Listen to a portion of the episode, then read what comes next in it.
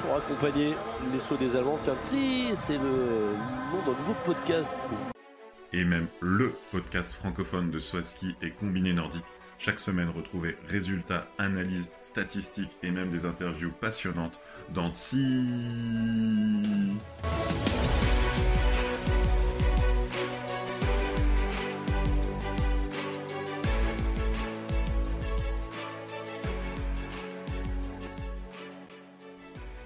Bonjour à tous et bienvenue pour ce 46e épisode de TSI, le podcast francophone de saut à ski et de combiné nordique. On continue nos previews avec euh, Romain, Adgeox 120. Ça va Romain, on parle Salut de combiné Will. Nordique donc, aujourd'hui euh, bah, Je suis content parce que dès qu'on parle de combiné nordique, euh, je suis content. Euh, il va y avoir une, une saison qui se profile, qui démarre euh, dès Ruka, grand classique. Euh, bah, ça va, ça va envoyer tout de suite euh, chez les hommes. Voilà le, le combiné nordique donc avec euh, ces épreuves de Ruka qui sont des épreuves euh, euh, régulières. Est-ce que dans la saison on a des, des changements majeurs par rapport à, l'an dernier au niveau à du l'intérieur du calendrier, on a un nouveau format, le format individuel compact, qui a été testé cet été au Grand Prix d'été. Et c'est même l'épreuve inaugurale de la saison qui va être un compact. On récapitule, le classement du saut euh, est pris tel quel et le nombre de secondes d'écart est forfaitaire. Je crois qu'il y a 6 secondes entre le premier et le deuxième, 6 secondes entre le deuxième et le troisième, et après même c'est dégressif, de façon à ce qu'il y aura au final assez peu d'écart entre, euh, entre tout le monde euh, sur l'épreuve de ski de fond. Donc un format qui est plutôt censé euh, avantager les gros fondeurs et qui viendrait contrebalancer euh, la mass start qui vient très largement avantager les gros sauteurs. Et donc sur le premier week-end de Ruka, on commence par un compact. Le samedi, on a quand même un Gundersen classique et le dimanche, une mass start. Donc ça va nous permettre de voir euh, finalement tous les types de combinés à l'œuvre dès le premier week-end. C'est ça, et, euh, donc de découvrir ce, ce nouveau format. On aura ensuite euh, deux week-ends avant euh, Noël, le week-end de Lillehammer et le week-end de Ramsau. Donc euh, là encore, des, des endroits classiques de combiné nordique. On laisse la place au saut pendant un mois. Il y a souvent une pause à peu près hein, du, du combiné pendant Oui, c'est Noël. ça. Et donc là, on a aussi un enchaînement d'épreuves, euh, enfin de week-ends qui sont communs euh, aux hommes euh, et aux femmes. Donc, comme tu l'as dit, Lillehammer et Ramsau avant Noël. Et euh, à la mi-janvier, Oberstdorf. Euh, ensuite, on a un trou qui aurait dû être le week-end de Chaux-Neuve, mais que malheureusement, euh, l'épreuve de, Coupe du Monde de cette année ne peut pas être organisée. Le, comité d'organisation l'a confirmé il y a quelques semaines. Et donc, on restera en Allemagne fin janvier à Schonach, donc toujours un, très grand, très grand classique de la, Coupe du Monde. Pour un, d'ailleurs, le- l'enchaînement Oberstdorf-Schonach, ça sera un German Trophy. On, sait qu'il y a euh, des petites épreuves intermédiaires. Euh, le temps fort de la saison, euh, en tout cas tel que la FIS essaye de nous le vendre, le triple de Zefeld. Cette année, on a un triple masculin et féminin. Comme il n'y a pas de Coupe du Monde, enfin il n'y a pas de championnat du monde, ça sera un peu l'épreuve, phare avant d'aller à Hautepé, puis à Larty début mars. Et les finales se joueront en Norvège, toujours chez les hommes et les femmes à Oslo. Donc ça c'est le week-end classique, euh, le Holmenkollen Festival. Et des finales à Trondheim, euh, bah, comme, comme en saut spécial, euh, pour aller tester euh, les infrastructures de Trondheim avant les championnats du monde de l'année prochaine. Ouais, je pense que ça fait longtemps qu'ils n'étaient pas allés en- à Trondheim, Ouais, ouais, les, combinés en tout cas. Je me rappelle pas d'un d'un combiné à, à Trondheim. Euh, voilà pour le, le calendrier, donc on, on est vraiment sur du classique avec le, le triple de Zefeld, euh, pas de Chaux-Neuve. Au niveau des, des favoris, euh, on a eu une saison très très disputée l'an dernier euh, et une saison très spécifique puisque le meilleur n'a pas Le gagné. meilleur qui était là quand il avait envie d'être là. Et donc il a beaucoup gagné, Jarl Magnus River, mais quand il était là. Euh, cette année où il n'y a pas de championnat du monde, euh, il a annoncé que, ni, de Jeux Olympiques, il a annoncé que l'objectif était de retrouver son gros globe. Donc, euh, eh ben, s'il est au niveau de l'année dernière, ça se trouve, il n'y aura pas beaucoup de suspense pour le classement général de la Coupe du Monde, mais on, peut quand même espérer que Lamparter, donc le, vainqueur en titre, on peut citer Jens Luras Oftebro, qui était vraiment très régulier l'année dernière, viendront quand même mener la vie dure à, à Jarl Magnus Rieber. Top. Et donc oui, les Allemands aussi, tu penses qu'ils seront à la hauteur cette saison? Oui, je pense que euh, Julian Schmidt, euh, Vincenz Geiger, c'est euh, des compétiteurs qui sont très forts sur les skis. donc ils seront là à la bagarre avec ceux que tu as mentionnés comme Lamparter, Oftobro ou même Christian Ilves. il y a en combiné là encore une, une densité importante. Est-ce que tu penses que les Français peuvent là jouer le top 5 de la Coupe du Monde ou c'est encore un peu trop tôt En tout cas, c'est tout ce qu'on peut souhaiter. Hein. Si s'ils gardent la dynamique de l'année dernière, hein, on se souvient de, de la saison euh, flamboyante, euh, par exemple Laurent Mullet à l'heure, qui enchaînait euh, les top 10 en début de saison et qui a enchaîné même les top 5 avec un podium en fin de saison. voilà, c'est et c'est clair qu'il avait le, le niveau. Matteo Beau aussi. Hein. donc bah, pour les Français, on, sait, hein, il faut un très bon niveau de saut pour pouvoir jouer tout devant. Donc ça va se jouer dès le tremplin. Et s'ils sont devant après le saut, euh, bah voilà, on, risque de voir des, très belles courses de fond. Donc, euh, bah, je te cache pas que j'ai hâte de voir euh, leur niveau, leur niveau des, ce week-end de Ruka. Tété, ils se sont, ils ont été sur les coupes de, France, les Samsé Tours de saut spécial, et voilà, ils, jouaient avec un bon niveau, un bon niveau de saut. On sentait de, la confiance dans cette équipe, donc voilà. Euh, c'est clair que si, euh, si Matteo et, Laurent euh, font la même saison que l'année dernière, déjà on sera content et puis on peut peut-être espérer un peu plus. Et avec une belle densité d'équipe aussi, hein, avec Antoine Gérard qu'on avait senti montant l'année dernière, qui, qui, faisait une belle saison. Et puis un quatrième larron qui va se disputer. Il va y avoir un peu, de bagarre aussi pour la place du quatrième quota, en espérant un jour avoir un cinquième quota. Euh, là, c'est Marco Ennis qui est envoyé à, à Ruka pour ce premier week-end. Mais on sait que derrière, il y a Gaël Blondeau et, Maël Tirode qui, euh, tapent à la porte euh, pour rentrer dans l'équipe dans l'équipe A, dans l'équipe Coupe du Monde. Donc ça va être aussi des choses intéressantes à suivre sur cette saison. Exactement, et on espère en tout cas que le quota cette fois-ci sera acquis pour, pour la saison prochaine parce qu'on voit très bien que les Français ont, le niveau pour euh, rentrer dans les points euh, lorsqu'ils sont euh, alignés. Donc on retrouvera cette équipe de France à la bagarre avec les grosses nations. pour moi, quand même, il y a une équipe qui sortira du lot, c'est l'équipe d'Autriche, parce que je vois bien les deux Rettenegger progresser et, jouer des top 10. On a toujours Mario Zeidel, Martin Fritz, Lucas Grederer. Euh, donc vraiment une grosse densité en, Autriche. Tu as, une autre nation, toi, qui te, euh, que, que, tu as envie de voir euh, Oui, c'est les, les, Finlandais là, qui étaient bons l'année dernière, là, Ilka Erola notamment et Eero Hirvonen. Erola, Erola qui, qui, me fascine toujours autant. Un week-end, il est trop bon au tremplin. Un autre week-end, il est super sonique sur les skis. le jour où il arrivera à mettre les deux sur le même week-end, ça va, ça peut jouer. Enfin, en tout cas, c'est un, combiné qui est capable d'être 20e et de gagner le lendemain. Donc, euh, c'est intéressant. Ils vont, en plus, ils commencent à domicile, même si c'est pas forcément euh, Ruka leur, tremplin préféré. Et euh, bah, on va suivre aussi le japonais, notamment Yamamoto, qui avait fait un très bon début de saison et puis qui s'était perdu sur son niveau de ski de fond le reste de la saison. Donc, on va voir si, si on retrouve un Yamamoto version Ruka 2022. ça peut être un challenger de plus. Exactement, et euh, je pense que euh, au niveau de l'équipe d'Allemagne, on va avoir un, gros renouvellement avec euh, le départ à la retraite de, de, Henrik, de Eric Frenzel et du coup la montée en puissance des Wendelin Tannheimer, David Marr, Tristan Sommerfeld ou même Jacob Lange.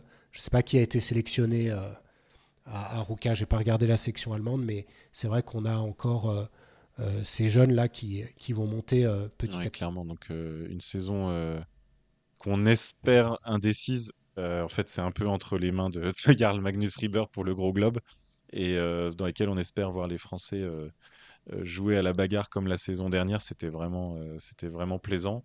petit point réglementaire, cette année, ce sont les 40 premiers qui marquent des points en Coupe du Monde. ça a son importance, notamment bah, justement dans la quête du cinquième quota l'année dernière l'année dernière, il, fallait être dans le top, il faut, être dans le top 55 euh, de la World Ranking List euh, pour. Euh, par exemple, si on avait 5 athlètes dans, le top 55, on aurait eu 5 quotas. C'est juste que pour être autour de la 55e place, c'est des athlètes qui ont marqué des points une ou deux fois dans la saison, pas plus en fait. Alors que là, en ouvrant aux 40 premiers, c'est des athlètes qui marqueront plus souvent des points et ça ne sera pas forcément un coup d'éclat qui permettra d'être dans le top 55 mais une régularité. Et à ce jeu-là, euh, par exemple, l'année dernière, euh, Gaël Blondeau, clairement, aurait gagné le, cinquième quota pour la France. Euh, il, était souvent autour de la 32, 34e place.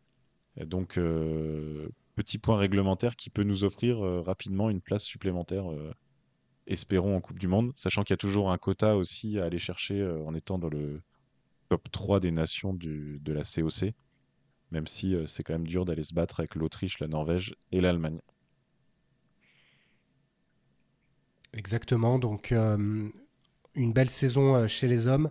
Et puis, euh, chez les femmes, on, espère un peu plus de, de, compétition, puisque l'année dernière, Guida Vesvold avait remporté l'intégralité des épreuves avec 1000 points. et du coup, cette année, alors on espérait Ida Mariagen, mais, mais tu m'as dit qu'elle ressentait des, des, douleurs au genou. Donc, qui, qui pour qui pour battre Guida au moins sur une épreuve. Euh, même si elle a des douleurs, hein, elle n'est pas encore euh, à côté de la plaque. Hein, Ida Marie, elle, elle, avait juste pas concouru à des épreuves nationales euh, norvégiennes pour se, pour se préserver. Mais espérons vraiment qu'elle soit là parce que bah, le format compact, pour le coup, chez les femmes, va vraiment rebattre les cartes. Et si on pouvait penser que c'était un, format anti-Rieber chez les hommes, ça peut aussi être un format anti-Guida Vesvolansen chez les femmes, parce que ça lui évitera, quoi qu'il arrive, de partir avec une minute d'avance sur les, sur les 5 km de fond. Et donc, euh, sur un format compact, typiquement, euh, donc il y en aura trois, je crois, cette saison. Euh, bah, la grande favorite, c'est Ida Marie Hagen. Il suffit qu'elle soit peut-être une vingtaine de secondes de la tête pour, jouer la victoire. Et peut-être, on ne sait pas, en fait, elle va aussi peut-être forcer Guida Vesvold à donner 100% de son niveau en ski de fond. Et là, si ça se trouve, Guida, en fait, elle est aussi supersonique en ski de fond. et donc, euh, bah, on serait, euh, on serait dégoûté, mais au moins, euh, on verrait son vrai niveau parce que c'est la question qu'on s'est posée l'année dernière toute, la saison. Quoi. Quel est son vrai niveau en ski de fond? Donc, le format compact, quand même, pour des, pour des meilleures fondeuses, on peut penser à, je crois, Nakamura, la japonaise, qui est forte aussi en, ski de fond. voilà. Le, allez, je dirais que logiquement, c'est Ida Marie Hagen qui devrait gagner au moins un des formats compacts et éviter le grand chelem de, Guida Vesvolansen. Eh bien, écoute, on, verra ça avec attention. Euh, à noter la, deuxième saison de, Nathalie euh, Armbruster qui avait vraiment euh, surpris son monde l'année dernière, puisque avant d'entamer la saison, elle n'avait fait que deux épreuves. Et là, elle a terminé deuxième de la Coupe du Monde. Donc, c'est euh, une euh, jeune fille qui est née euh, en 2006, donc elle a seulement 17 ans. donc à voir comment Nathalie Armbruster va, va elle aussi progresser pour, pour affronter le monstre. je, pense qu'elle va continuer à jouer les podiums. en interview pour, la, pour la FISE avant la saison, elle se montrait assez c'est fatiguée. En fait, elle, suit un double cursus. Bah, vu son âge, elle, en fait, elle, prépare encore son bac, tout simplement. Et euh, elle peut pas s'entraîner à 100% comme une athlète professionnelle, euh, comme les Norvégiennes, par exemple, qui ne font que ça. Et donc, euh, bah, elle a un mérite immense d'être dans les meilleurs mondiales en ayant un cursus scolaire en parallèle. Et c'est peut-être les petits pourcents qui peuvent manquer pour aller jouer encore tout devant. Mais voilà, si elle continue à jouer, à être comme ça, et puis qu'un jour elle, se consacre à 100% au combiné nordique, euh, elle, continuera sa, belle carrière. Euh, le combiné nordique féminin qui a subi une lourde perte hein, cet été, euh, c'est Annika Sief, hein, qu'on voyait quand même dans le top 5 quasiment tout le temps l'année dernière, super sauteuse, qui a décidé de se consacrer au saut spécial. pour, pour le niveau général, c'est pas une, pas une très bonne nouvelle. exactement. On ne l'a pas cité, on n'en aura pas parlé dans notre preview du saut à ski féminin, mais Annika Ziev, donc, qui a décidé de, rester, d'aller sur sa discipline forte, à voir si alors est-ce qu'elle était dégoûtée de Guida euh, ou est-ce qu'elle a vraiment, euh, elle pense vraiment pouvoir euh, battre les sauteuses spéciales? Elle a fait un très bel été sur les tremplins, mais de là à, battre les meilleurs, il y a encore du chemin. Mais en effet, pour, pour le combiné nordique féminin qui cherche encore à, vraiment exister, c'est une très grosse perte. Et, du coup, il faudra compter sur notamment les, japonaises pour animer euh, les épreuves, euh, les sœurs Kazai, euh, Anyu Nakamura. on a toujours Lisa Hirner qui a terminé cinquième de la Coupe du Monde, qui est très régulière. Et puis peut-être Lena Brocard. Est-ce que tu penses que Lena, avec le départ de, de Annika, avec de la progression, peut, peut aller jouer un, top 5 régulier c'est ça doit être je pense dans un coin de sa tête et de montrer voilà en tout cas montrer une, progression euh, elle s'est entraînée euh, tout l'été avec le, groupe masculin, là, les combinés hommes et femmes qui s'entraînent, euh, qui s'entraînent ensemble. Avec, voilà, il y, a des places à prendre, ça va se jouer. On, sera vite, on sera vite fixé Lillehammer. En tout cas, on, va continuer à suivre Lena. Là, elle a pris une deuxième place dans une épreuve de préparation à Rovaniemi le week-end dernier. Donc, donc voilà, elle, est, prête. Maintenant, euh, je sais pas, j'espère, hein, le top 5, elle en a fait un l'année dernière. Et donc, euh, bah, c'est tout ce qu'on peut souhaiter. En tout cas, elle, représente euh, bien la France et on est content de la voir sur le circuit pour représenter la France dans, le tableau du combiné, du combiné féminin. juste pour revenir une seconde sur Annika Sief, la raison de son départ, ça s'appelle Jeux Olympiques en fait. Hein. Elle, a dit que les prochains Jeux Olympiques, elle sait que c'est en Italie, elle est italienne en 2026. Et comme le combiné féminin n'est pas au programme, en fait, elle elle s'est dit qu'elle aurait toutes ses chances de se qualifier au JO. Et puis d'ici là, il lui reste trois saisons, peut-être même de performer. Et donc, euh, on voit aussi l'impact des décisions du CIO. En fait, euh, quand on veut tuer son chien, on dit qu'il a la rage. En fait, euh, le, CIO n'introduit pas le combiné nordique féminin aux Jeux Olympiques. Donc, il y a une moindre attractivité. Les meilleures, les toutes meilleures, elles devront peut-être aller faire du ski de fond ou peut-être du saut spécial. Résultat, les épreuves, on peut peut-être les trouver avec un manque de densité, donc on dit que c'est pas intéressant, donc on le met pas aux Jeux Olympiques et le cercle vicieux est, est enclenché. Quoi. Exactement. Donc, euh, en effet, c'est une, c'est une bonne raison pour elle de, euh, d'aller essayer de chercher une médaille pour l'Italie, médaille historique si elle l'obtient en, en saut spécial.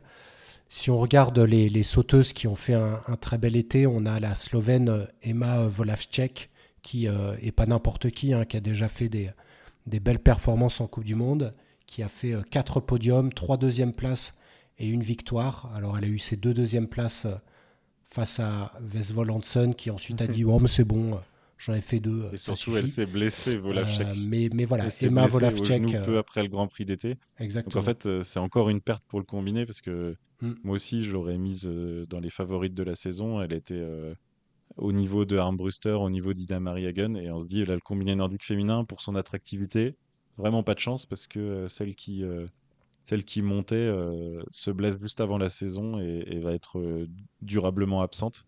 Donc là, franchement, va falloir va falloir suivre. Moi, tu sais que on cherche quand même toujours les petites pépites.